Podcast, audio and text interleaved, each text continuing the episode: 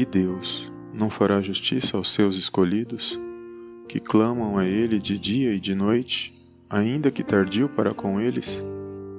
Digo-vos que depressa lhe fará justiça.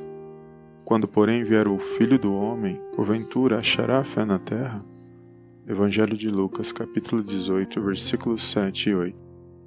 Olá, amados, a paz do Senhor Jesus. O tema da mensagem de hoje é Deus julga sua causa com justiça. O contexto desse versículo consta na parábola registrada no Evangelho de Lucas, no capítulo 18, do versículo 1 ao 8. Conforme mencionado na parábola de Jesus, uma viúva teve a sua causa julgada com justiça, após insistir para um certo juiz que não temia a Deus e nem aos homens.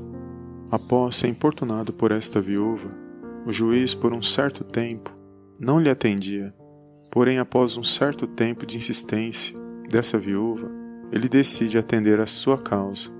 Antes de citar a parábola, Jesus fala sobre a importância de orarmos sempre e nunca desfalecermos.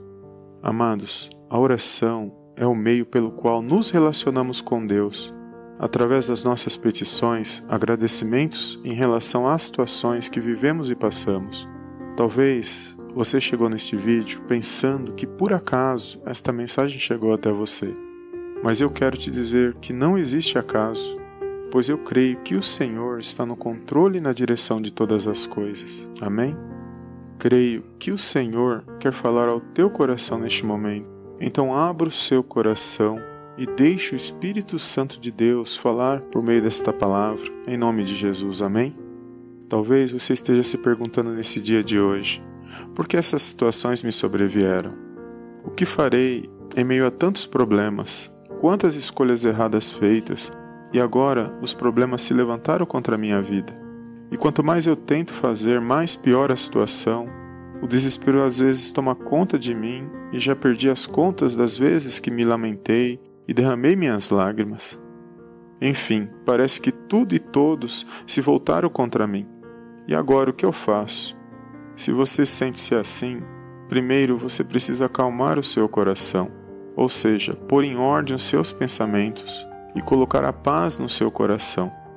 Olhe que o Pai fala ao teu coração neste momento. Filho meu, filha minha, volte-se para mim, clama a mim e respondentei e anunciar-te-ei coisas grandes e ocultas que não sabes. Agindo eu, quem impedirá? Quantas vezes tentei te avisar dessa situação, que não era bom para você? Quantas vezes tentei usar os meus servos e as minhas servas para falar contigo, e você não me deu ouvidos? Por que prioriza todas as outras coisas e não priorizas a mim, que te amo tanto e te gerei? Tenho contemplado a sua dor e os teus sofrimentos, mas não me buscas mais na oração, não me busca mais na minha palavra. Se esqueceu que estou contigo e que nunca e jamais te abandonarei? Sou maior que os teus problemas quando me chamar em oração, quando me buscar de todo o seu coração, contigo estarei.